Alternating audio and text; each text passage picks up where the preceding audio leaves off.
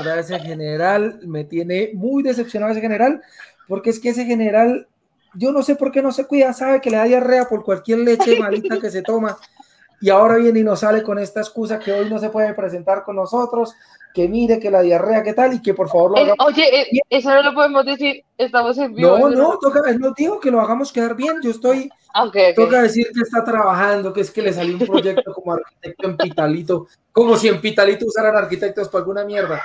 Él siempre dice eso. Él ah, siempre dice eso. usado en algún momento. Como si en Pitalito supieran de arquitectura y entonces yo quiero meter en otro ese globo, no.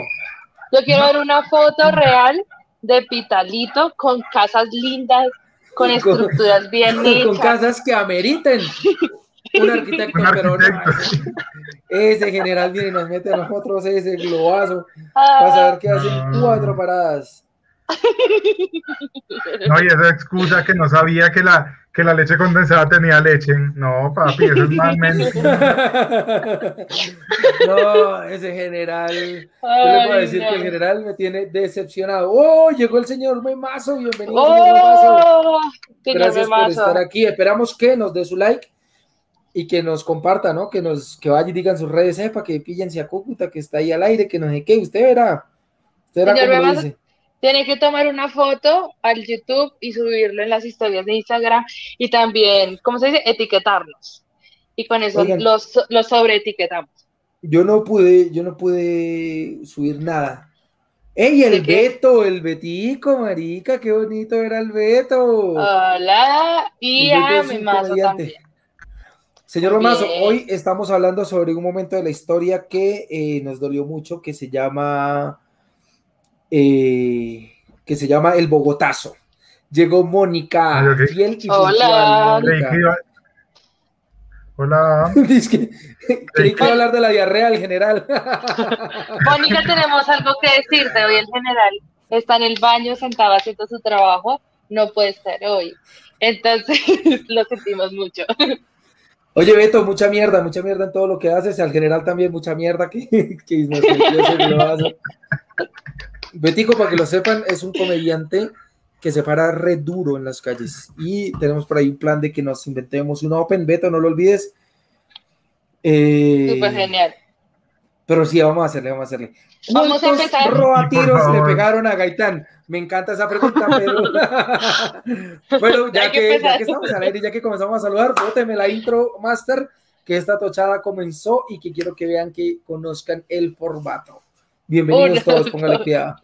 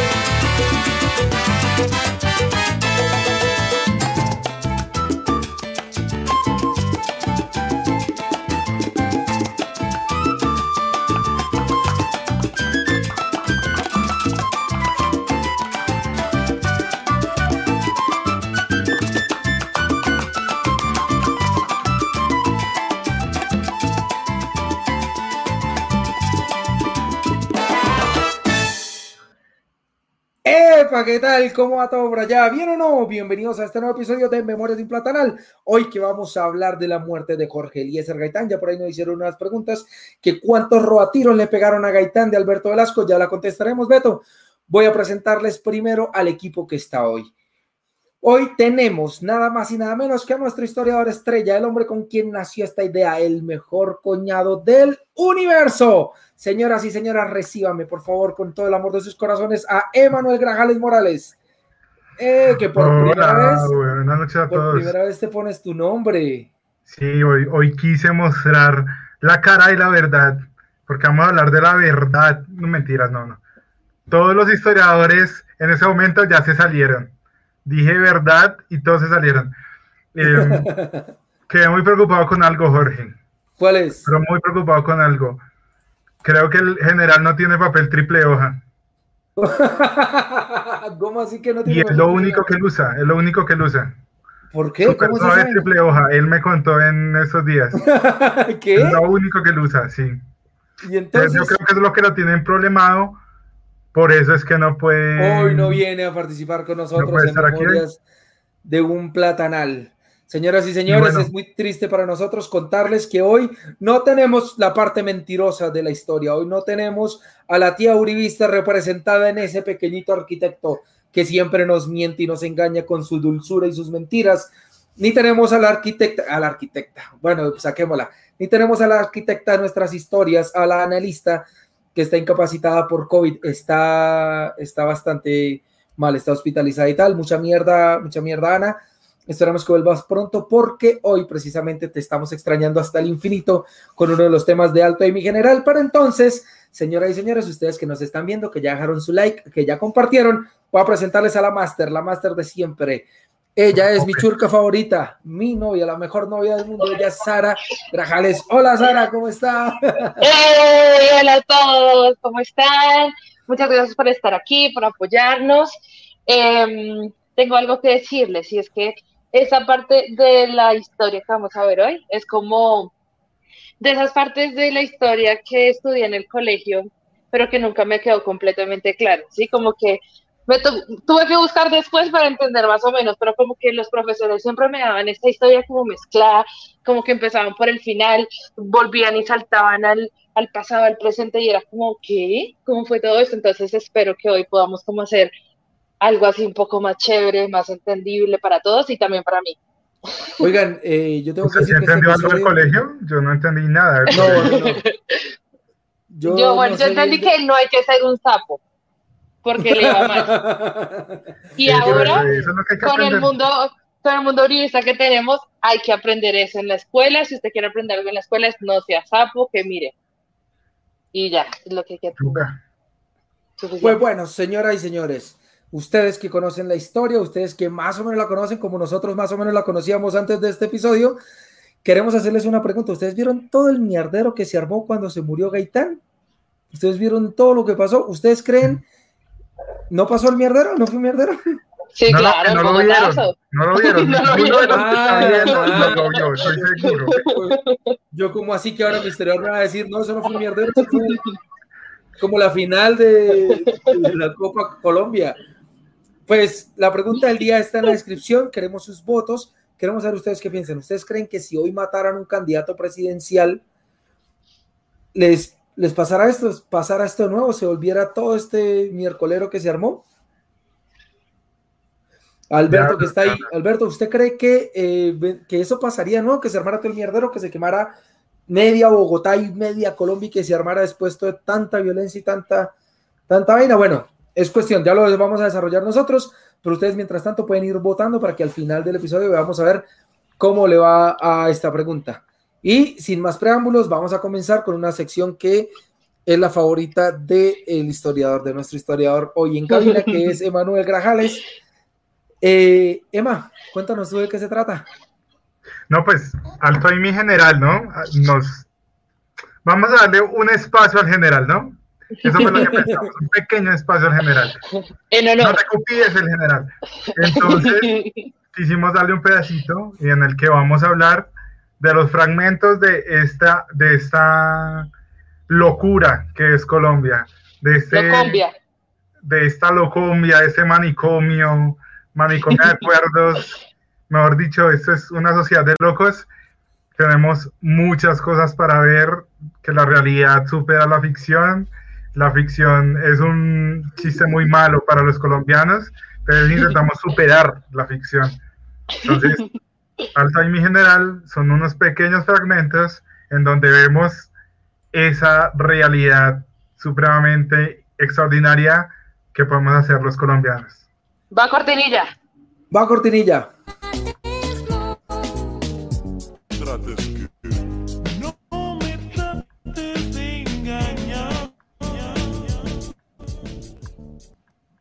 Oigan, ¿no les parece que todo esto funciona muy bien cuando no está el general? Por primera vez. Es la primera vez que suena bien. Que todo sale bien en este programa. General, si nos estás viendo, esperamos que tu trabajo hospitality esté muy bien. Gente, básicamente lo que vamos a hacer ahora es analizar la realidad de Colombia en dos videos que tenemos. El primer video es uno de los presos más famosos, más perseguidos políticamente, según él mismo. Pero en lo que a mí concierne es, es una porquería que este man se llame eh, víctima de persecución política. Y bueno, para mí fue un desfalco tremendo y es un dolor como colombiano tener que mostrarles este primer video de eh, Alto de mi General. Es nada más y nada menos que André Felipe Arias, el man que está preso por robarle a los pobres y darle a los ricos, en pocas palabras, eh, sin darle la plata que era para ayudar a los pobres en el campo, dársela a los ricos, y que está ah, preso. Es el, anti-Robin Hood. Es el anti-Robin Hood, el antihéroe de Robin Hood. Ah, ya, ya. Pues resulta que al man que está preso hoy le dieron un permisito para ir a visitar a su familia y tenemos el video de cómo llega a visitar a su familia. A mí esto, yo no sé ustedes, o sea, de verdad, a mí me da pena mostrar esta vaina.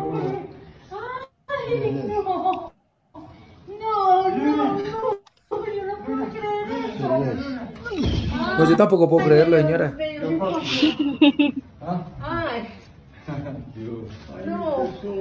No. salir. Yo no puedo creer esto. Ay. Esperen. Ay, pobrecito, no lo recogieron en la cárcel. No, qué. Marica, yo no había pensado en eso. Yo tampoco. Alman siempre lo pintan como víctima, ¿sí o qué? Siempre. No, pues es que el video está súper marcado. yo creo que la mamá nunca había nombrado a Dios tantas veces. Ay, Dios mío, Dios mío. Y la perrita Luna, que reconoció. Esa perrita la habían comprado el día anterior. Jurado. la perra solo para armar, solo para armar la parafernalia. La perrita realmente se quería ir a salir. Y Arias tenía un pedazo de carne en la mano y por eso fue a saludarlo a ah, él. Claro, Sinceramente A, mí, me duele mucho que esta cosa suceda, ¿no? Que le den permiso a este huevón para que se salga y vaya y vaya a ver a su familia así. Y que digan que es víctima de persecución cuando es uno de los presos a los que más en Colombia. Claro, es que no, eso. eso, eso iba a decir yo, tú lo ves en el video y realmente no se ve ni desnutrido, ni que lo golpeen, ni que esté secuestrado. Bueno, el secuestro para los turistas es otro tema, ¿no? Es una cosa diferente a todo el país, pero digamos, no, no se ve mal. Antes se le ve el músculo como si estuviera yendo está gordo, gimnasio. Está gordo. No, está haciendo barritas porque está preso. No, es que Uribe también estaba con, con, estaba cuajito cuando lo pusieron preso. Maldita sea, maldita sea. El secuestro es bueno, para los turistas cuando los secuestran les pasa cosas buenas. Pero, no está buena la pero oigan, aquí que estamos hablando de historia, vamos a decir que el secuestro es muy bueno para hacer política, ¿no? ¿Ustedes se acuerdan de Andrés Pastrana?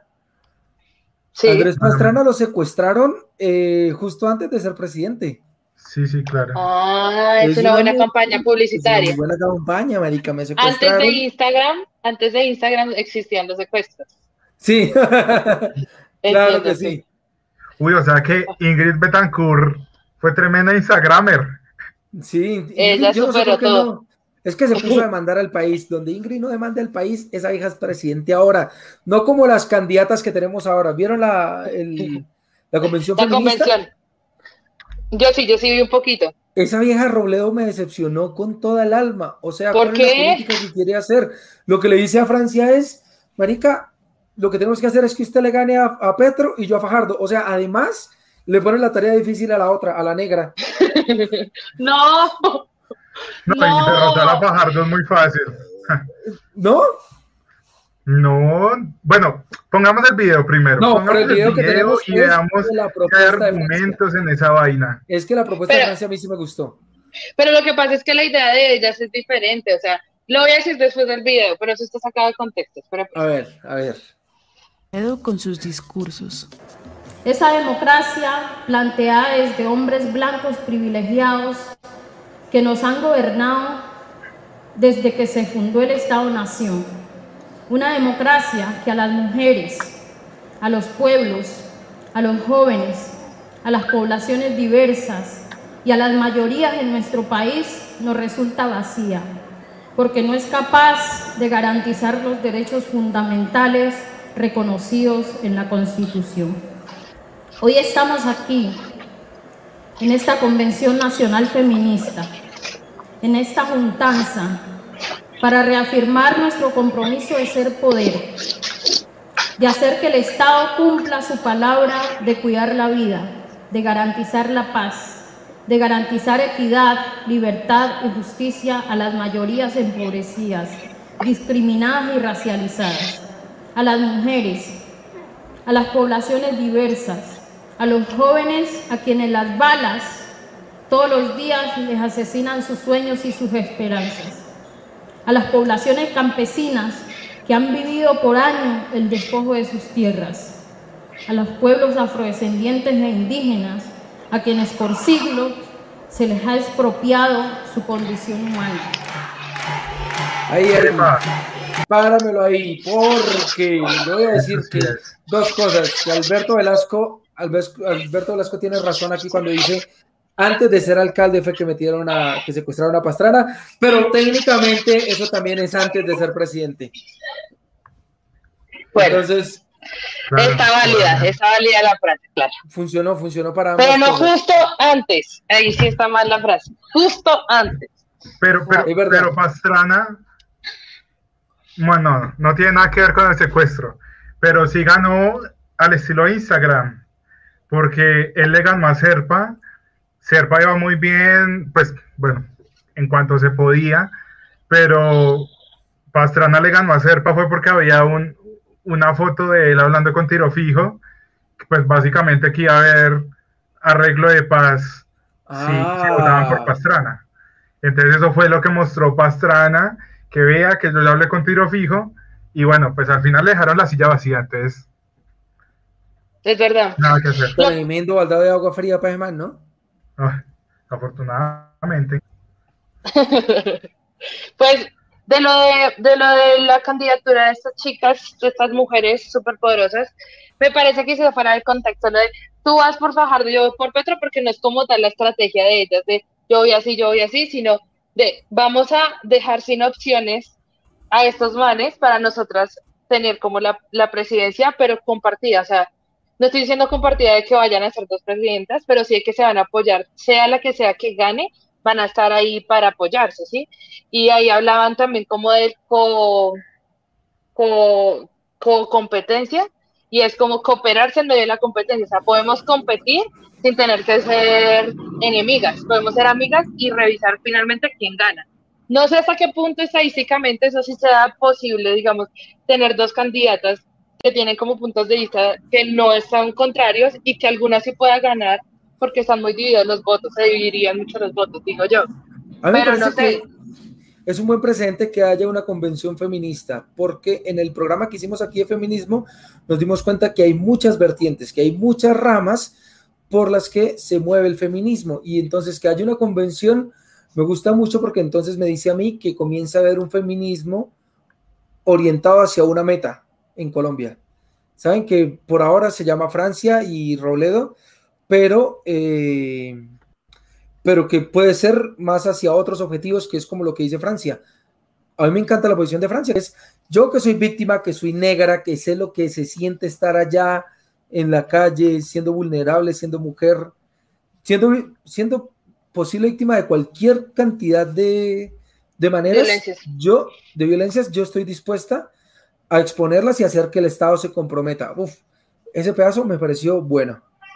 Igual quiero corregir ahí la frase, ¿no? Es que, se, que ahora tengan un objetivo mucho más grande, presidencial, porque el, el, trabajo feminista siempre ha tenido objetivos. Y por eso tenemos claro, hasta ahora lo que no tenemos. Es un objetivo, no es un objetivo, son muchos. Exacto. El hecho de que haya una convención hace que se pueda organizar en uno, al menos. O sea, que pueda haber uno visible, porque ¿qué estábamos hablando nosotros en el episodio del feminismo? Es, son tantas, tantas ramas feministas que hay veces entre la misma rama feminista se encuentran y tienen choques. Igual no creo que todas las ramas feministas estén de acuerdo con la presidencia, o sea, con ellas dos como presidentas. O sea, sería generalizar y decir que todas están de acuerdo y no creo. Pero sí se ve como una estrategia más, como que junta más feminismos, pero sí, sí estoy de acuerdo. Yo aplaudo que, que se haga. Lo que, lo que yo también creo que es importante de la convención feminista es que se busque que, se que salgan los machismos. Eh, muchos petiristas y fajardistas, si eso se puede llamar así, pues claro, les duele en el alma que la mujer que estaba ahí al lado de Adorno, de Petro o de Fajardo, ¿sí? Eh, busque algo más, ¿sí? Les duele un montón, entonces dicen, vea, esa vieja está ahí y por eso es que la izquierda nunca gana, por eso es que los alternativos nunca ganan, pero es que es una mujer que puede buscar sola y con otras mujeres o con otros hombres, pero con ella en la cabeza. Ser una alternativa política, porque es lo que necesita Colombia en este momento. Y es lo que decía Francia. Pero Son hombres. que se puede caer, o sea, por ese mismo discurso es que tenemos a Martuchis vicepresidenta porque con ese mismo discurso que dijimos, vamos a tener la primera vicepresidente mujer y resulta ser una mujer que no está preparada para... Pero Marta pues, nunca fue opción de las feministas. Precisamente porque es una mujer de adorno, es que se hace la convención feminista. No queremos que las mujeres sean adorno de, de un hombre. No, es que viene aquí de vicepresidenta y veamos qué hace un vicepresidente. El único vicepresidente que hizo algo en Colombia fue Vargas Lleras y mejor no hubiera hecho nada. ¿Qué hizo? ¿Qué hizo Vargalleras? Pues hizo como un millón de casas y todas con goteras. Pero no está el general aquí. Eh, general, por favor, no hagas lo de Vargalleras en Pitalito. Ya, ese es el mensaje Sí, por favor, por favor, general. Bueno, vamos hablando entonces del tema hoy, ¿les parece? Listo. Sí, a ustedes que nos están viendo, a ustedes, dejen su like, por favor, compartan esta vaina para llegar a más gente. Hoy tenemos más poquitas personas porque primero dos de nuestros participantes están descalificados por salud. Por diarrea. claro, y las redes sociales hoy se cayeron y no pudimos hacer historias como de costumbre. Entonces, si nos ayudan a compartir, sería una chimba para poder hablar de esto del Bogotazo, que ahora sí vamos a hablarlo en serio, ahora vamos a entrar en ese tema. Y contesten la pregunta, por favor. Vayan al link que está ahí abajo en la descripción y contesten la pregunta. ¿Ustedes creen que se armaría de nuevo un mierdero si llegan a matar a algún candidato político hoy? ¿Algún candidato a la presidencia? Eh, póngale cuidado que a mí me gustan los dos últimos comentarios. El de Mónica que dice que tiene sentimientos encontrados por... Ah, perdón. Por Arias. Que, que es como... Bueno, no es tan grave lo que hizo con respecto a otros, ¿sí o qué? hay otros que la han cagado peor y hay otros que han hecho esto, entonces tiene esos sentimientos encontrados. Y lo que dice Alberto también es verdad, y es, eh, lo que pasa es que un suceso de guerra es una publicidad ni la hijo de puta en un país que está enfermo de violencia. Yo les confieso que hacer este episodio hoy me mostró muchas cosas sobre la violencia en Colombia y por eso entonces, querida Master, mándanos la cortinilla para que nos vayamos a la tajada. Epa. patacón pisado.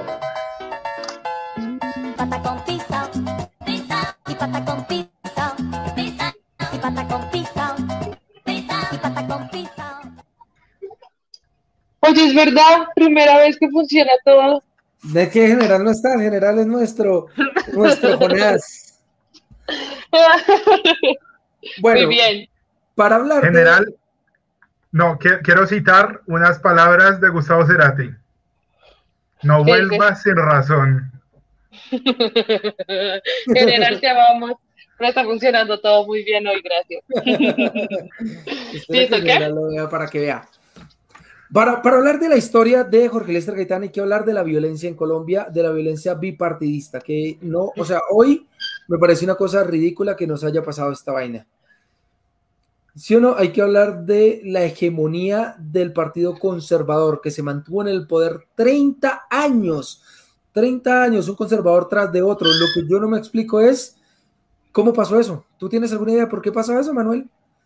Porque son 30 años un partido poniendo, así como Uribe, claro. y de hecho, el, que ponía, o sea, ahora se dice que Uribe es el que le da la venia bendita a, no sé, bueno, en este caso a Duque, por ejemplo, pero en ese entonces era el arzobispo de Bogotá. Ay, por eso, por eso en la era el arzobispo de Bogotá y entonces el arzobispo empujando dos bueyes que ambos eran conservadores. Ajá, y entonces ah. el arzobispo como seis o siete semanas antes de las elecciones eh, se reunía con los candidatos que tenían los conservadores y entonces decía, bueno, usted, usted, no sé, Rafael Reyes, me gustó su propuesta, no sé qué, que le va a dar a la iglesia y listo, usted me gusta, qué tan católico es usted, a ver si se sabe el credo, a ver si se sabe el Ave María, bueno, X. Ah, claro. Y entonces ya los conservadores iban por ese candidato hasta el final, pues. Entonces, ¿por qué se daba que el, candidato conservador siempre ganara? Pues porque Colombia es un país conservador y en la guerra de los mil días, que Jorge no quiere hablar todavía de eso, yo tampoco, es un episodio pues triste, pero del que se puede hablar mucho. Claro, podemos en la guerra de los mil días, ganan los conservadores. Vamos a ponerle fechas para que, para que lo podamos imaginar. Los 30 años que ganaron, que creo que fueron más de 30 años, son de 1886 a 1930, sin duda son más de 30 años. 30, sí. Son 46 años. 47. 44. 44 años durante, claro, Tocha, ahí dice claramente 44 años, y yo lo confundí porque es hasta 1930 cuando Enrique Olaya Herrera, que es liberal, gana la presidencia. Y póngale cuidado que la guerra de los mil días fue entre 1899 y 1902.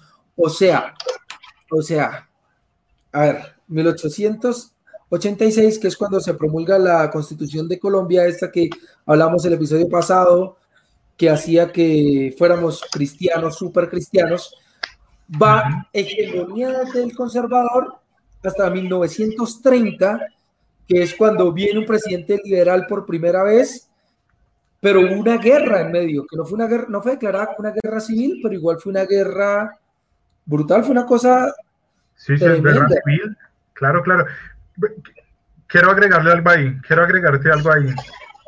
Históricamente, digamos que en el siglo XIX, en todo el mundo, todo el mundo, en Francia, en Alemania, en México, ocurrió que, y en Colombia, ya para meternos en ese caso, ocurría que había guerra civil y los que ganaban hacían constitución. Ah, los otros hacían guerra civil y ganaban y hacían constitución, ¿sí? digamos, ah. en dos partidos, por decirlo así, en dos guerras ganaban los liberales, que fue así en, en la del 60, creo, si no estoy mal, ganaron dos veces los liberales. Entonces los liberales dijeron, ah, entonces la primera constitución era más o menos como queríamos, pero entonces ahora ganamos otra guerra, ahora sí la vamos a hacer como queremos. Y la hicieron toda, toda liberal. Y pues los conservadores esperaron, esperaron, en el 86 le hacen una guerra a los liberales que los destroza. Y ahí se hacen una constitución que es la constitución del 86. Entonces ahí ya, ya, ya como... de 1886, porque todos estamos ubicados. 1886. los liberales, como pues vienen en ese juego de todo un siglo de guerra, constitución, guerra, constitución, los liberales se van a la guerra en 1900 o 1899, más o menos, y les pasa lo que le, le ocurrió a todas las revoluciones en el mundo. Y es que como hay una, una elevación técnica, ¿sí? Ya no es lo mismo, no, no son las mismas guerras a machete y con... palo. Y con una metralla, digo, con, con, una pistola que hay que recargarla y luego otra vez disparar, sino dispare, dispare, dispare.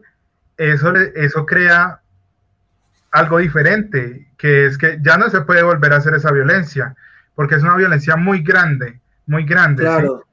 Y, y, entonces ya, en ese momento los liberales dicen, bueno, ya, no podemos hacer nada más y que hay que dejar esa constitución que dejaron los conservadores, ¿sí? Pero para que miremos otros ejemplos en el mundo, pues en, Europa pasó mucho esas guerras entre Francia y Alemania, por ejemplo, y ya la, la, gran expresión de eso fue la Primera Guerra Mundial. Y al ver esa matazón que hubo, pues se sabe que Alemania, Alemania pues ya le pusieron un pare, o sea, no más guerra, no más guerra. Bueno, hicieron otra guerra, pero pues... Pero pues la idea era que no, la idea era que estuvieran... La idea era que no. Claro. Ok, ok. Y que no pudieran hacerla definitivamente. Entonces, por eso los conservadores tienen una racha tan larga de presidente, presidente, presidente, presidente, y ya ahorita hablamos de por qué se acabó esa hegemonía conservadora. Pero póngale cuidado que se acaba en 1930 con Enrique Olaya Herrera y se vienen a partir de ahí cuatro presidentes eh, liberales. Es una, es una vaina ahí toda, tonta, ¿no? A ver, lo que, no es, lo que yo no me explico es qué era lo que pasaba, cómo, cómo le decían, cuál era la versión de catrochavismo en esa época, porque hay cuatro presidentes y Alberto Lleras Camargo que está un solo año presidente, de 1945 a 1946. Ok. Ok, ¿y qué, qué es lo que sucede? A ver, vamos a entrar entonces a hablar de Jorge Eliezer Gaitán. Jorge Eliezer Gaitán, ya lo conocemos nosotros, el man del billete de mil. ¿Sí o no? Pues, ¿qué más hay que decir de él? El que, que era un orador. que decía que no era un hombre, era un pueblo. Ese populista es ¿Eso, es, ¿Eso es populismo? no, pues, ¿qué, ¿qué, más expresión del populismo que decir que él no es un hombre, sino un pueblo? yo soy el pueblo. Trata de lo que él dijo. Él no dijo yo soy un pueblo. Por eso, peor, peor. Ni siquiera nos dejó ser. Vea, vea, políticamente y retóricamente no hay nada peor que decir esto no es individual, esto es algo doctrinario, esto es algo grande que va a expandirse más allá de mi persona. Y cuando se muere esa persona, se acaba. Eso, eso, póngale la firma, póngale la firma. Ok. Como Uribe. Sí, como Uribe, por favor, ojalá sea pronto. Y... que pilla lo que nos dice Alberto Velasco, fue alcalde de Bogotá, sin duda, como, como los grandes hombres de este país. No, mentiras, ahí estoy metiendo peñalos, ahí no. fue A mí me dejaron confundida. ¿Qué? Dímelo, dímelo. A mí me dejaron confundida. Entonces, la hegemonía conservadora, ¿sí? Se acaba, no sé por qué se acaba, y además de eso luego vienen unos liberales y ahí me meten al Gaitán, me quedé confundida, ¿qué pasó? No entendí bien. Ah, bueno. Es que mira, va la hegemonía conservadora hasta 1930 que Emanuel nos dijo que ahorita nos explicaba. Eso, yo conozco a Emanuel solo por mantener la atención. ¿Cierto? Entonces gana Enrique para no, hablar no es para no hablar tanto. Bueno, ahorita Manuel nos explica por qué se acaba. Ok, no, es, es muy rápido, es muy rápido. Resulta que llegó un momento en que los conservadores se cansaron de las elecciones tan hediondas que hacían los arzobispos, ¿sí? Entonces, resulta que el arzobispo tenía dos precandidatos conservadores y él se fue por uno, ¿sí? Y resulta que a los conservadores, o sea, ese era el que menos querían elegir, mejor dicho, lo pusieron como para, para llevarle a alguien al arzobispo. Ellos querían al otro. Es a como llevar a, Ana y a, y a el general. Sí. Y cogen al general. Claro. No. Exacto, exacto. Acá se de cuenta. Acá se de cuenta. Entonces. Entonces, Entonces, claro, los conservadores se emputaron. Se dividieron los votos porque había muchos, muchos conservadores que querían votar por Guillermo León Valencia, que después fue presidente, no por Cobo, ¿sí? Entonces, al dividirse, los liberales, que siempre tenían su milloncito de votos, ¿sí? Ellos siempre perdían como por 200 mil votos, ¿sí? Entonces, al dividirse los votos conservadores, el voto liberal llegó ahí. Ganó. a ganar. Ah. ¿Y ganó Enrique Olaya Herrera. Mm. Y mm, lo, lo, lo, que siempre se habló era que los liberales iban a traer el comunismo. Eso, eso era, eso era como ah, el. Es el castrochavismo de la época. Entonces, por ah. ejemplo, que o la guerrera construyera, no sé, vías o construyera aeropuertos, eso a ellos les parecía una cosa de locos, ¿no? Eso era como ateo, pues. Crear, crear una vía era algo ateo. O crear el Parque Nacional, el Parque Nacional lo hace Enrique de la Herrera, que en ese entonces, por ejemplo, pensar en espacio público, o sea, espacio público, o sea, eso, eso es algo de locos, ¿sí? Eso es algo traído por allá de Europa, seguramente allá no hay iglesia, y entonces por eso quedaron el espacio público. El, el, único espacio público puede ser la plaza, por ejemplo. Que claro, el sacerdote trajo muchas cosas interesantes, porque aquí estoy leyendo que Enrique Raya Herrera fue quien armó la guerra con Perú, la guerra que tuvimos con Perú, de la que casi, a mí nunca me dijeron que nosotros tuvimos una guerra con Perú, yo supe de la guerra con Perú creando en los primeros episodios de prueba que hacíamos con Memorias de un Platanal, ahí me enteré que hubo una guerra. Dos, dos guerras con Perú. ¿Dos guerras? Bueno, en 1932 tuvimos una. Yo no sé si fue la primera o la segunda. Esa la ganamos, esa la ganamos. ¿Qué era para recuperar la noticia? Perdimos contra Perú, pero si Perú tiene el mejor fútbol del mundo, hermano. No, pero es que tenía a Paolo Guerrero y, y a Farfán. no, pero ¿cómo vamos a perder? Nosotros fuimos con la Cachaza Hernández, el Mosco Mosquera, la vieja Carrillo, eso no servía para nada. Claro, claro. Bueno, entonces, imagínense que eso hace este man y ganamos la guerra y recuperamos Leticia, ¿no? Y luego entonces le ganamos, le ganamos como si yo fuera liberal. Ganó Alfonso López Pumarejo y el man se inventa, organiza los, eh, hace una reforma constitucional de la que hablamos, en la que, en la que hablamos en la historia de las, de las iglesias en Colombia, en la que, entre otras cosas, pues se puede ser un poco más libre en lo que usted piensa en su religión y organiza el sindicalismo y el derecho a la huelga. Hágame el favor, se lo debemos a López Pumarejo. y también promovió el desarrollo de la Universidad Nacional de Colombia, papá. Comunistas, comunistas, todos comunistas. Bueno, espera que nos estamos, nos estamos yendo antes de, nos estamos yendo lejos de este man. Es importante lo de la hegemonía eh, conservadora y luego liberal solamente porque hay un mierdero cuando matan a, a Gaitán. Gaitán estaba de candidato presidencial contra quién? Gaidet contra... el que ganó, que era Mariano Espina Pérez. Sí, o sea. Sí, sí, sí. Pero, pero yo quiero ahí hablar de la violencia. A ver. Resulta que para romper también la, hegemonía conservadora, lo que había pasado es que había muchos muertos liberales y que tantos muertos liberales existieran, eh, digamos, creaba adeptos al Partido Liberal, ¿sí? porque pues eran los conservadores los que mataban a los liberales, entonces nadie quería ser conservador y fue ganando votos, fue ganando votos, pero sabemos que también los conservadores son, digamos, la, burguesía o la oligarquía que decía Gaitán. Entonces, Gaitán rompe... como hoy, como hoy que están matando líderes sociales y todo el mundo está diciendo, yo también lo digo, ¿no? Los culpables son los que están en el poder justo ahora, que no quieren, que se hacen los que no es con ellos y los que no los favorece a ellos. Sí, en el futuro eso va a crear una clase política, sin duda. Los hijos que verán a sus papás asesinados, eso sin duda va a pasar así. Y Gaitán, ¿por qué rompe la República Liberal? Porque él se lleva casi un millón de votos liberales.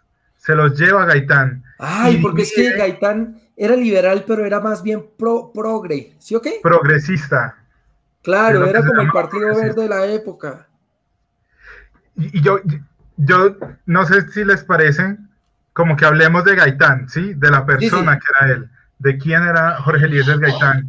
Pero lo que, espérate, Lo que quieres decir es que la violencia bipartidista ya existía antes de Gaitán. Sí, ya existía antes de Ah, Gaitán. Es más, Sí. arranca en También 1925, según, según mi fuente que es Wikipedia. ah, arranca en No 1900. No necesitamos al general para tener aquí fuentes raras. Claro, que estaban los chulavitas, que eran los, los miembros originarios de Conservadores. Los conservadores y los pájaros, eh, que no, eran los los, pájaros de- eran los liberales. los Eran pájaros los eran- liberales. Póngale cuidado, los liberales eran los cachiporros. En el, en Ok. los llanos. Oigan, oigan, oigan, ¿saben qué? Me fui, fui a Ibagué, fui a Ibagué y conocí a un señor, a- al, papá de un comediante de Ibagué, que me invitó una vez a hacer una función de comedia. Y el man nos contaba que cuando mataron a Gaitán, estaban persiguiendo a los cachiporros en Los cachiporros. Tunja. Y que el man estaba en Tunja y que el papá de él era liberal y que el papá le tocó esconderse en una, ¿cómo se llama esto? Como en un techo falso que había para que no lo mataran, porque habían cogido a los líderes liberales de la época, los, los militares, y los estaban torturando, los sentaban en pelotos sobre hielos inmensos, sobre bloques de hielo. Y entonces los sentaban ahí y ahí los torturaban y les cascaban y toda la vaina. Y el man dice que él vio cómo torturaban a uno de los líderes y que alcanzó a correr en la bicicleta a decirle al papá y que el papá pagó desde su escondite para que se llevaran a los hijos y que al rato llegó el papá vivo, pero que el papá tuvo que durar casi un año escondido allá porque lo iban a matar por ser liberal. Tremendo. Wow, esa Tremendo. historia. Ok, No, ok, le- entonces, Eso le pasa por ser liberal. Eso le pasa por Eso ser sí, liberal. es culpa suya. No, no, no es culpa de los conservadores, es culpa de él por ser liberal. listo, y entonces, sigamos, sigamos. Ok, ok. ¿Quién era Jorge Eliezer Gaitán para hablar de por qué se rompe esa república liberal? La república liberal iba muy bien.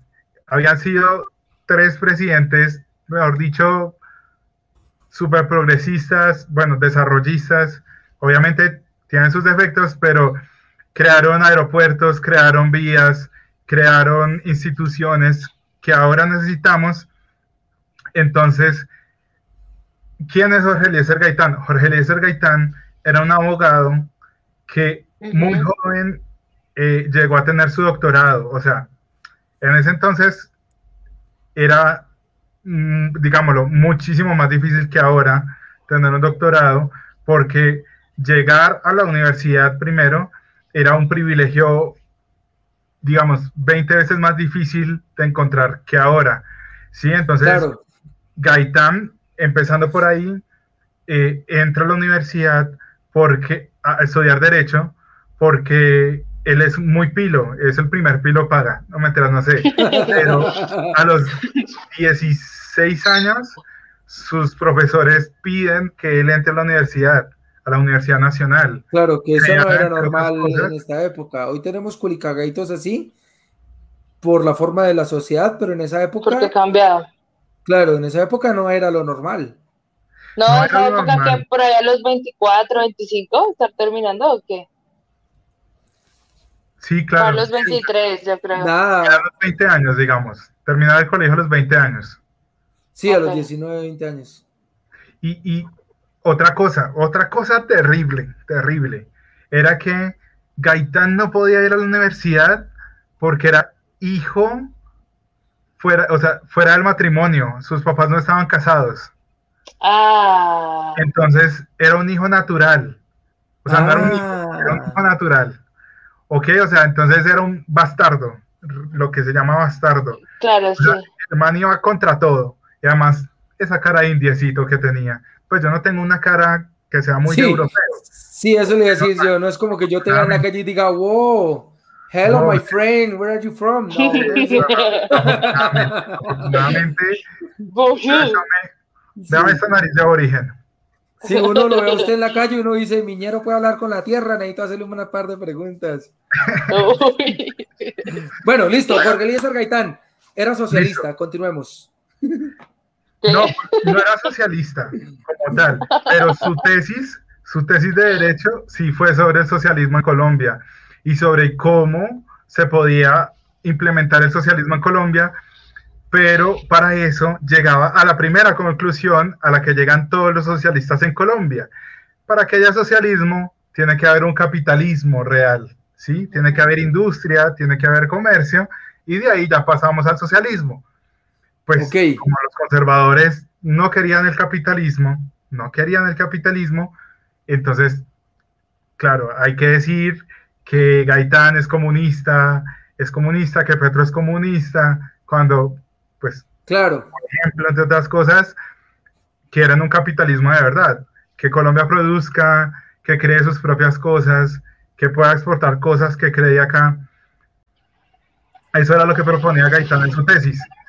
Y de ahí él se va a Roma, a Roma, a Italia, a estudiar su maestría y su doctorado, ¿sí? En jurisprudencia y en, bueno, creo que las dos en, eh, jurisprudencia. Jurisprudencia con el papá de la criminología, el padre de la criminología, que no me sé el apellido, y bueno. bueno, el man era el putas.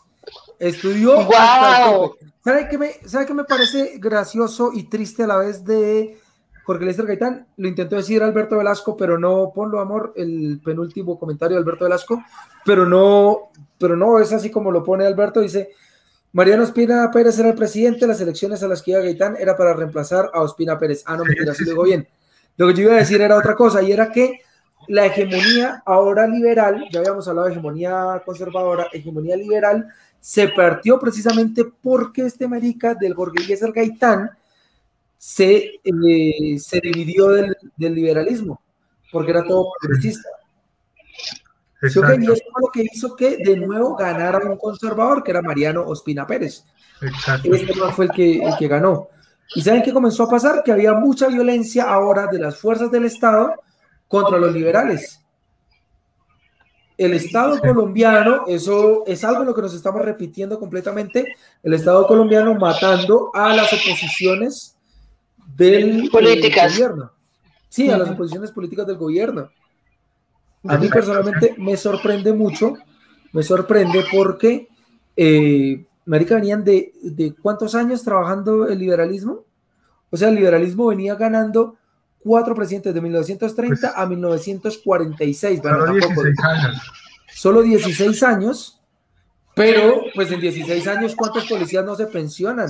O sea, ¿cuántos policías tienen que estar ahí con el odio diciendo, malditos eh, liberales, están cagando el país?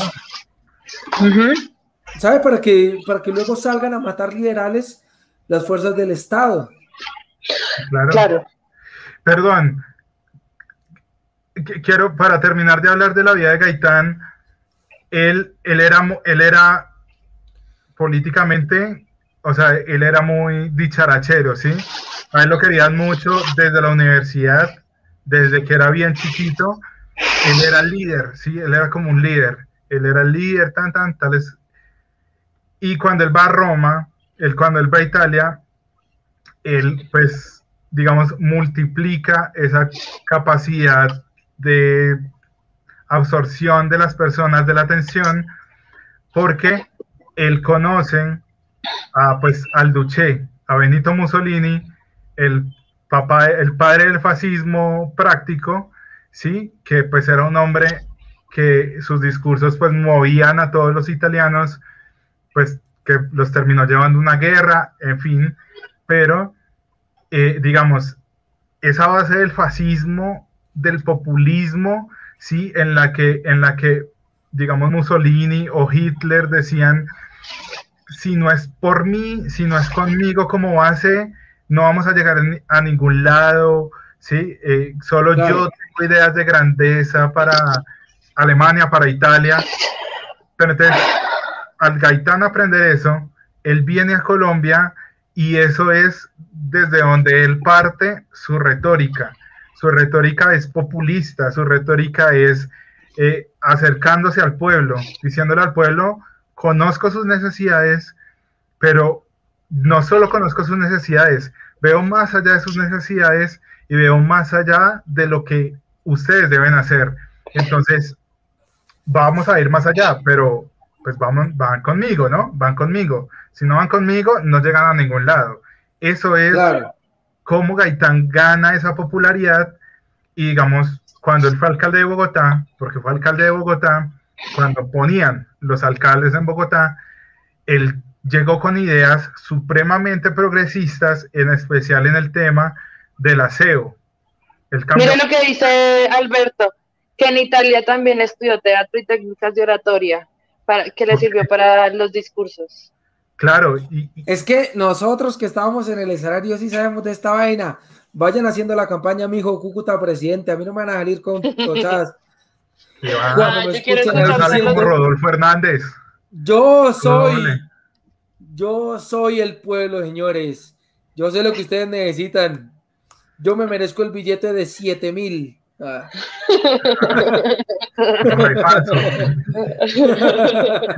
Más falso que el general, le digo. No, tampoco, no. bueno. Entonces, si le, le, estoy dando muy duro al general de retraso. No, sí, no manda, no manda a ocuparse hoy, justamente hoy. listo, listo. ¿Qué le pasa? Elija general. Pitalito o nosotros, elija. Escoja, maldita ahora. sea. Claro, oigan, estamos en la, en la guerra bipartidista que está de 1925.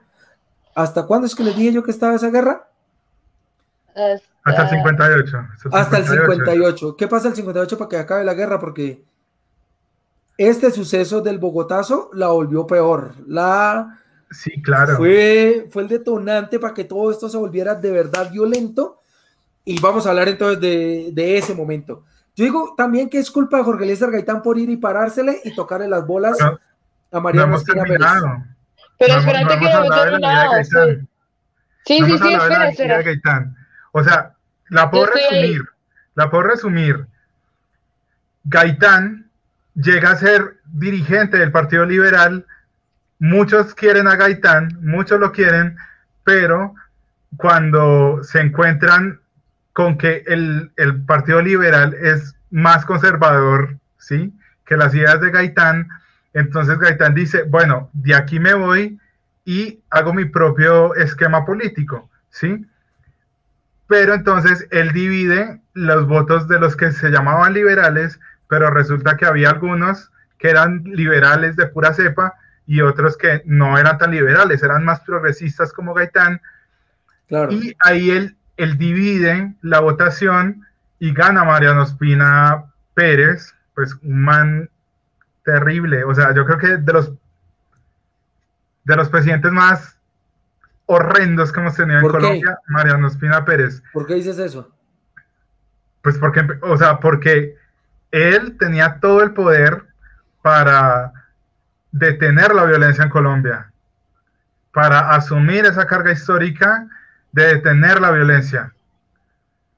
No, no, no matando a Gaitán, pero al menos, pues, no, tirando, no tirándole bazucazos a, a las personas que estaban peleando, o bueno, o que estaban revoloteando, porque mataron a Gaitán, ¿sí? Ah. No llegando con tanques, no llegando con tanques a tirarle sus bazucazos. No, o sea, eso es lo, lo, lo menos que se debe hacer. Cuando, se sube Mariano Espina al poder, ahí entonces empieza la carrera, eh, o sea, hacia la presidencia de Gaitán. O sea, esa es la segunda, la segunda. La segunda. La segunda pelea presidencial de Gaitán. Ah, bien. Él busca, él busca, pues ya ser presidente, porque ya todo el mundo ama a Gaitán. O sea, Gaitán tenía al menos dos millones de votos seguros para él, ¿sí?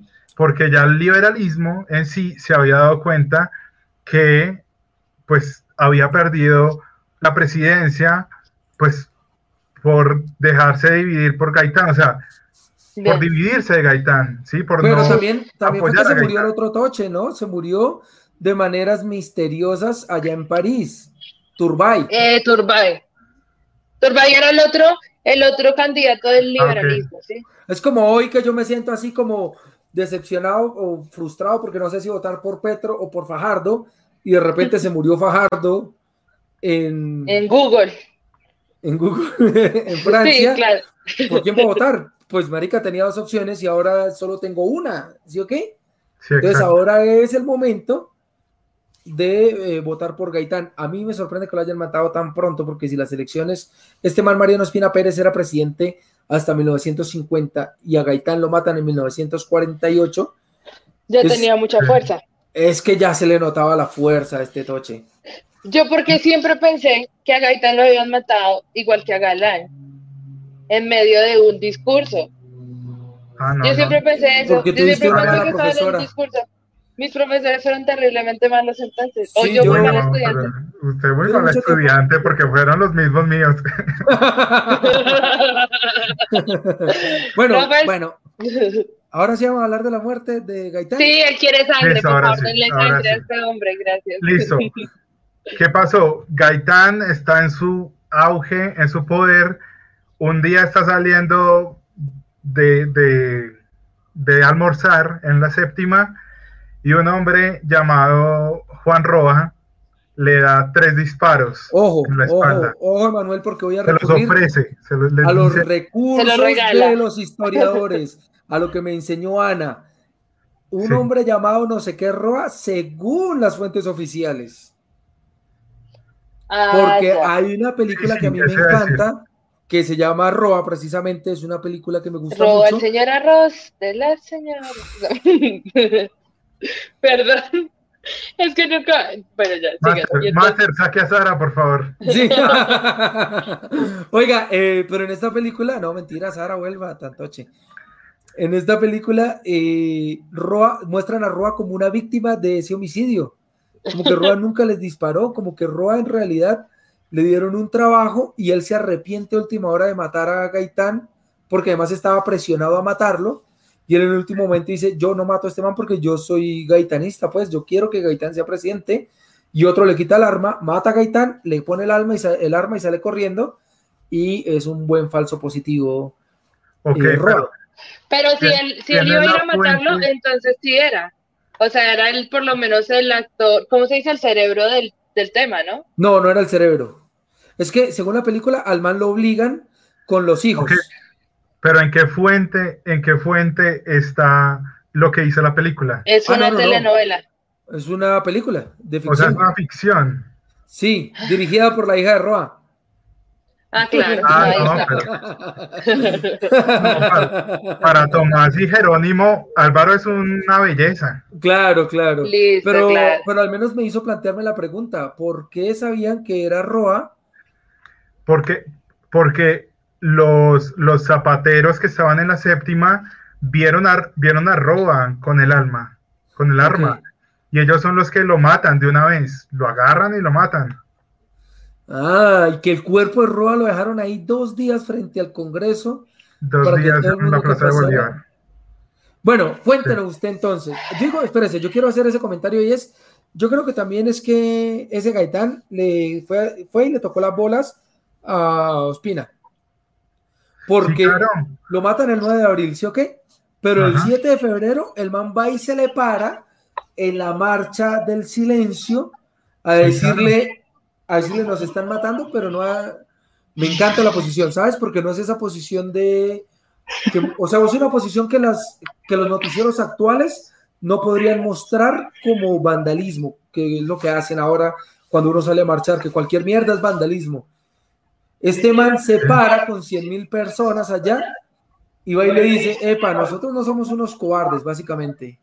Nosotros estamos aquí diciéndole a usted que somos los hijos de los que nos liberaron de la hegemonía de los conservadores. Somos los hijos de los que pelearon en la guerra los mil días. No estamos aquí, no nos están matando por cobardes. Eso quiere decir que desde el gobierno de Mariano Espina Pérez había violencia directa hacia, hacia los liberales. Es más, esto pasa porque habían matado en Manizales, habían matado unos, unos liberales. Y el man se había ido allá a hablar también. O sea, lo que está haciendo Gaitán es decirle, para usted no se me haga el toche, que usted nos está matando. Y usted se está haciendo el huevón con matarnos y con mandarnos a la policía que nos mate. Sí, claro. Y nosotros porque somos caballeros no estamos peleando, pero si hay que pelear, peleamos. Y o sea, digamos que hemos cambiado mucho. Para eso es la oposición. O sea, si la oposición no está para eso, entonces es Fajardo, que no dice nada. Matan matan al menos un líder social por semana y no dice nada Fajardo. Se va a ver ballenas. Entonces, ¿cuál es la función de la oposición? Y algo así súper mágico que me parece de, esa, de esa teatralidad que tenía Gaitán es lo que habla Cúcuta y es que él hizo dos marchas en Bogotá.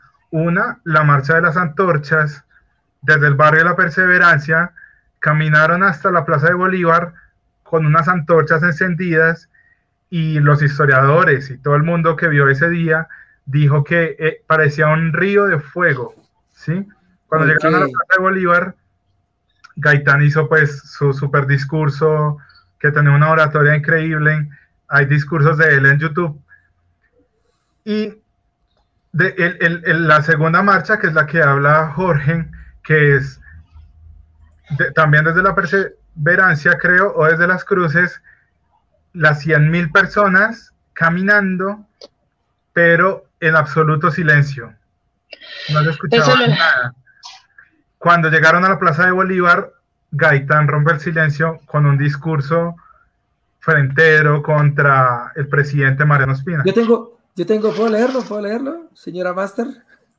Póngale cuidado. Señor presidente, os pedimos cosa sencilla para la cual están mal los discursos. Os pedimos que cese la persecución de las autoridades y así os lo pide esta inmensa muchedumbre. Os pedimos pequeña y grande cosa, que las luchas políticas se desarrollen por causas de constitucionalidad.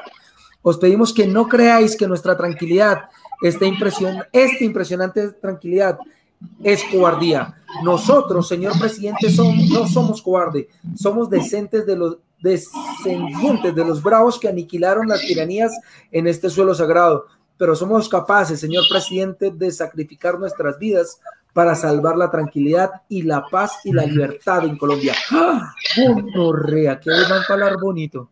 Hasta se y todo. Sí, bacano. Súper. Pero entonces, eh, bueno, eh, ahí lo matan. Y Roa y, bueno, Roa no pudo decir nada, no pudo contar nada, pero ¿cómo se sabe todo lo que había detrás de, del asesinato de Gaitán? Ay, pero, pero yo tengo lástima que no, no preparamos es algo que no se sabe. María Fernanda Cabal sí lo sabe, señores. A mí me respetan la versión de Mafecita. Que ¿Qué quería matar a quién? Que Fidel Castro fue el que mató a Gaitán. Ah, bueno, en el libro de, Gabriel García Márquez está, ¿no? Que él estaba aquí en Bogotá, Gabriel García Márquez, y que estaba también eh, Fidel Castro, porque había como una convención de algo aquí en Bogotá. Sí. Y ese día pasa. de estudiantes. Ahí está. Y entonces Fidel Castro estaba acá, pero también ese día matan a Gaitán. Entonces, obviamente, yo puedo juntar A más B igual a C, entonces junto todo lo que se me da la gana. Pero no, la violencia que Gaitán estaba denunciando del Partido Conservador y de Mariano Espina Pérez contra los liberales. Nada. Sí, ahora todo es culpa del castrochavismo. Todo es castrochavismo, sin duda. Incluso Fidel Castro había hablado dos días antes con Chávez, Dios, con Chávez, perdón, con Gaitán. Gaitán. Y Gaitán le había pasado el borrador del discurso de la Marcha del Silencio. Ah. Se la dio a Fidel Castro. Fidel Castro tenía 20 o 22 años cuando eso. Fidel Castro era muy joven. Y pues, no tenía ningún sentido matar a Gaitán, que era casi socialista. Y, en, en, cualquier caso, Fidel Castro en ese entonces todavía no era ni comunista, ni socialista, ni nada. Claro, claro. Era un niño con sentido de papi y mami. Bueno, y matan a Gaitán y se arma el mierdero. ¿Qué es ese mierdero y cuánto tiempo duró? El Bogotazo. No, pues se arma lo que se llama el Bogotazo, porque los gaitanistas destruyen todo lo que existe en la ciudad, todo, todo, todo. Queman los archivos, eh, queman el tranvía, queman las iglesias. Lo único que les faltó quemar fue la casa del gobierno. Matan un montón de gente, pero no solo pasa en Bogotá eso es algo que la fuente y el nombre Bogotazo eh, crea. Y no fue solo en Bogotá, en todo el país, todo el país, la muerte de Gaitán crea una revuelta muy grande contra los conservadores. Porque si nos ponemos así, también hacen un A más B igual a C. Entonces, Claro. vamos a tomar acción, ¿sí? Igual los conservadores obviamente también se defienden y pues digamos, ese ciclo se reinicia, el ciclo de la guerra de los mil días se reinicia y empiezan pues a matarse mucho más fuerte, pero pues con, ¿cómo se dice? Con el agravante de que el gobierno era conservador y el gobierno iba a apoyar a los conservadores y no quería nada que ver con los, con los liberales. Liberales. Y Mm. incluso, pues la matanza de liberales es tanta que en el siguiente periodo presidencial gana Laureano Gómez, que pues que es el abuelo de Miguel Uribe Turbay. ¿Sí? Ok. No, no, no, no, perdón, perdón, perdón. No, no, no, estoy mezclando árboles genealógicos en Colombia. No, no hablemos de eso. Laureano Gómez, Laureano Gómez, el caso es, es pues básicamente el que más, más en contra de Gaitán estaba, era pues supremamente cercano a Hitler, o sea, admiraba a Hitler, con eso les digo todo, y él llega a ser presidente de Colombia porque es que de verdad se pierden tantos votos liberales y es tanto la cooptación que se le hace a los liberales que ellos no pueden votar prácticamente, o sea, hay como 100 mil votos. De un momento a otro se pierden Claro. 900 mil. Oye, pero, pero fuera de broma, esto es una, o sea, cuando estábamos preparando el episodio tuve una expresión que me nació de verdad del alma y hay que repetirla y es, antes hoy podemos funcionar medianamente como un Estado. somos un país. Antes hoy somos un Estado. Antes hoy somos un Estado porque tremendo mierdero de violencia. Entonces ahí sí se arma la gorda, ahí sí comenzamos a odiarnos, ahí sí comenzamos a matarnos y la guerra acaba en 1958. ¿Por qué? Pues no sé si lo dejamos acá y lo seguimos en el siguiente episodio. No, no, no, no, vamos a avanzarlo un poquito porque ¿Sí? es en 1970 la, el siguiente episodio. No, pues, en, no- ah, bueno, en 1958, ¿en qué momento para la violencia? Laureano Gómez vuelve a ser presidente por un tiempo, ¿sí? Y, bueno, no, perdón, perdón, perdón, perdón, perdón, no. Laureano Gómez llega a ser presidente, llega a ser Sí. presidente de Colombia y a él lo sacan, lo sacan del poder, lo sacan del poder porque de verdad es muy extremista, muy, muy extremista. Si por él no existirían ni negros, ni indígenas, nada, absolutamente nada. ¿En serio? ¿Ten- Y- ¿Tuvimos esa clase de presidentes acá? Sí, claro, incluso los tenemos. Eh, Darío, Darío Urdaneta, el vice, el vicepresidente de Ok. Laureano Gómez, pues llega al poder, pero como por unos meses, porque Urdaneta obviamente pues sigue el lineamiento de Laureano Gómez y le hacen un golpe de Estado, ¿sí? Todos esos que dicen que no, que en Colombia no hubo golpe de Estado, es mentira. En Colombia sí hubo golpe de Estado. Claro, y Lo que tuvimos... decir es que no hubo golpe de Estado patrocinado por Estados Unidos, pero sí hubo golpe de Estado. La Junta Militar, la Junta Militar decide que el presidente de Colombia va a ser el general Rojas Pinilla. Rojas Pinilla. ¿sí? Ese general Rojas Pinilla hace un periodo de cuatro años, hasta el 57, y ahí el Partido Liberal y el Partido Conservador se dan cuenta de que si no llegan a una solución política, va siempre a estar la solución militar, claramente, pues los militares pueden hacer y deshacer. Entonces, los liberales y conservadores que dicen, bueno, vamos a España, a Benidorm, y allá vamos a decidir qué vamos a hacer. Entonces se, dicen, listo, no queremos más muertes, ustedes no nos matan, nosotros no nos matamos. ¿Cómo hacemos eso? Vamos a sortearnos el poder. Primero ustedes los liberales, para que los liberales se calmen, que por la muerte de Gaitán están encendidos, ustedes se van a calmar, les vamos a dar la presidencia a ustedes, pero a los cuatro años solo se van a presentar candidatos conservadores. Conservadores. Y a los otros cuatro años siguen solo candidatos liberales. Claro. Después solo habrá candidatos conservadores. ¿sí? Ahora, un pequeño spoiler del próximo episodio. A ver. En el último escaño, en el último escalón de eso llamado Frente Nacional, en que iban liberal conservador, liberal conservador, en el último momento no se presentan solo conservadores, se presenta un candidato más. Ese candidato más es el general Gustavo Rojas Pinilla, ok. ciudadano, ¿sí? con un partido nuevo y se presenta porque él creó tantas cosas en Colombia, o sea, modificó el país completamente, obviamente pues con mano dura cualquiera.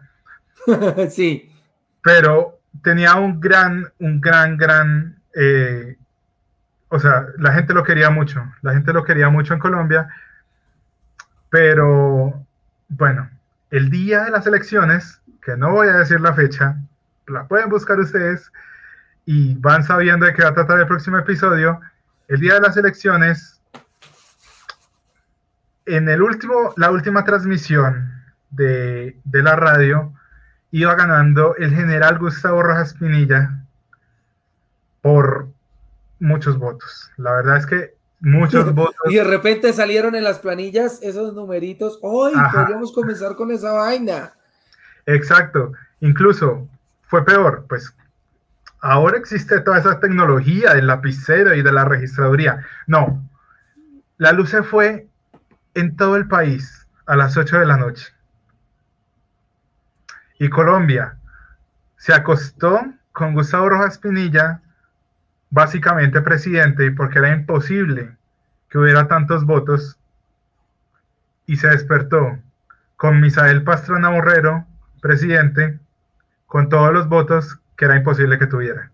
Ok, entonces, señoras y señores, así es como nuestro historiador Manuel Grajales Morales acaba de contarles que nuestro próximo episodio es el lunes 19 de noviembre y precisamente vamos a hablar... de abril. Ay, fue puta. 19 de abril y precisamente vamos a hablar de eh, el M19, del movimiento del M19, para saber qué fue lo que hicieron, qué es lo que tanto dicen, qué es lo que tanto le dicen a Petro sí, pero a otros guerrilleros no, qué fue lo que hicieron. Entonces, vamos a estar hablando, no se lo pierdan. Y eh, Master, si nos estás oyendo, porque yo no sé qué pasó con la Master, si nos estás oyendo, ¿qué dices si nos votas a el plato? Master, mándanos una señal. Hasta la Master.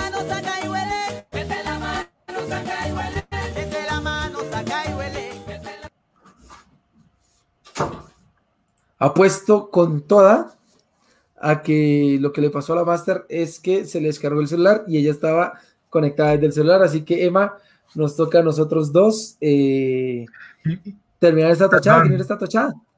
Perdón si años detrás de cámara. Perdón si lo daño. ¿No se puede hacer ahí al lado tuyo? No, porque ella está en otro lugar. Ah, ok. No, okay. así. Perdón. Sara, si quiere. No, no, no. ¿Sabes por qué no? Porque está, está en la otra sala con el computador que sí es máster. Ok, listo, listo. Ok, ¿cómo quedó la tajada de hoy? Yo creo me que gustó. queda pasmada. Queda pasmada. O sea, me gustó, pero queda pasmada. O sea, es que hay mucho que hablar. Y, y, y yo creo que el, el, la vida de Gaitán es tan grande y su visión es tan grande que aún ahora se mantiene y, y, hay mucho lo que hay que hablar de Gaitán. Hay mucho que hay que hablar de Gaitán, de verdad.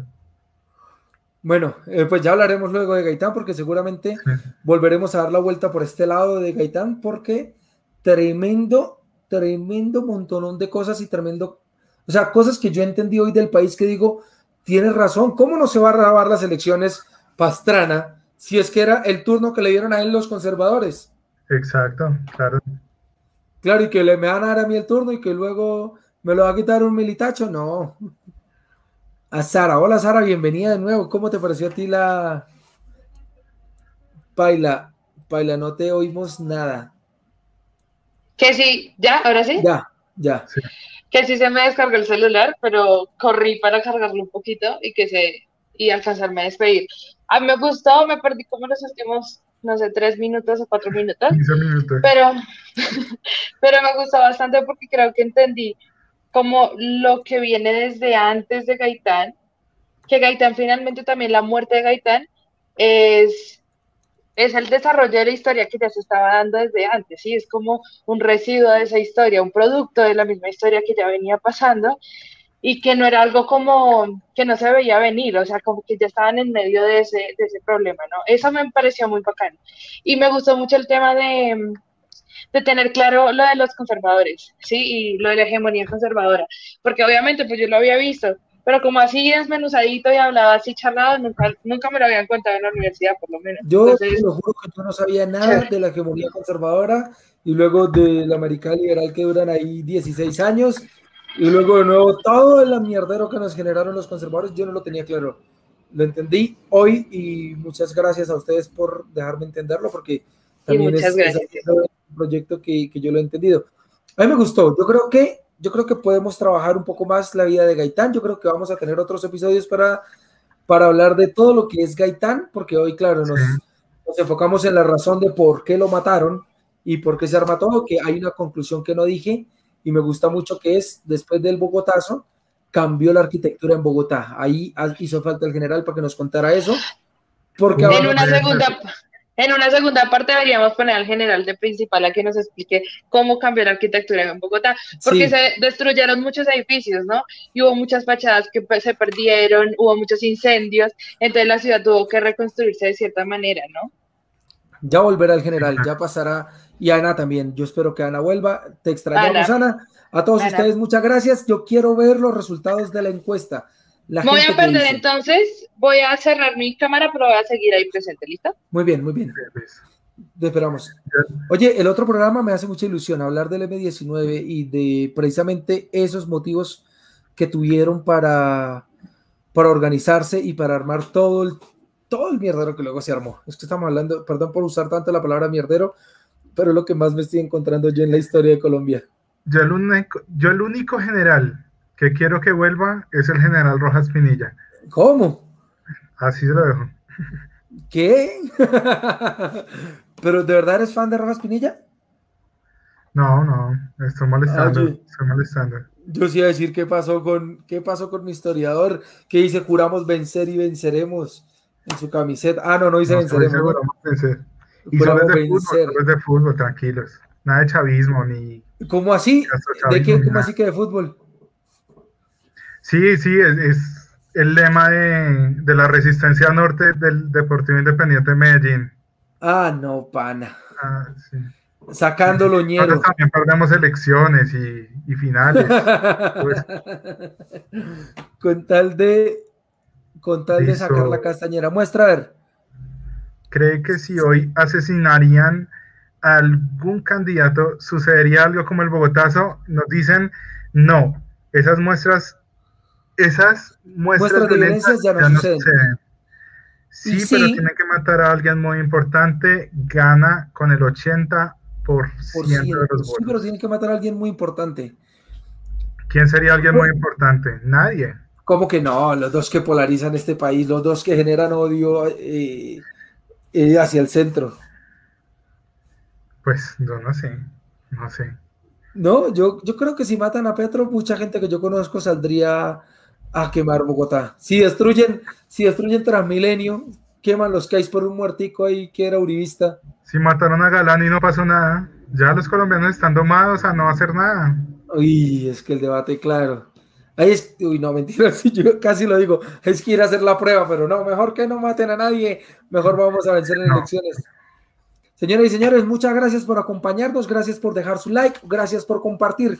Recuerden que estos episodios también están en Spotify, en Google Podcast, en Anchor, en su plataforma de podcast favorita. Ahí nos ven, ahí nos pueden oír. Podcast.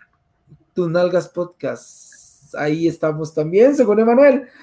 Y eh, no, por favor, no dejen de escuchar el proyecto de Sara que se llama Sopa de Cultura, en donde se hace un análisis de la sociología, desde la sociología de la comida, de toda la tradición que tenemos. Y en este mismo canal, los jueves, cada 15 días, este jueves no, el otro jueves vamos a tener eh, Estudien Vagos para hablar de qué es lo que hacen los científicos colombianos. Eso es lo que estamos haciendo en este canal. Y ya, y no dejen de seguir a Manuel Grajales en arroba Manuel Grajales Morales, hijo de Doña Marta.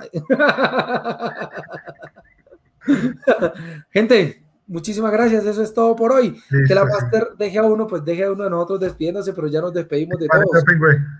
Yo me despedí la semana pasada, yo no sé. Pues toca, sí, Master, que saques a uno. Bueno, me sacaron a mí. Ya les dije todo lo que les tenía que decir. Eh, no dejen de seguirnos al general en arroba generalejo B, a Sara en arroba soy Sara Libre para que estén pilas también de los proyectos musicales que tiene Sara. A mí me encuentran como arroba el propio Cúcuta para poderlos hacer reír, para llevarlos a mis funciones de comedia, para que parchemos, para que sepan cómo va la ciencia en Colombia. Y nos vemos entonces de hoy en ocho para hablar del M19. Muchas gracias a todos por venir. Gracias a los que siempre nos acompañan, a Beto que llegó. Chao a todos, chao.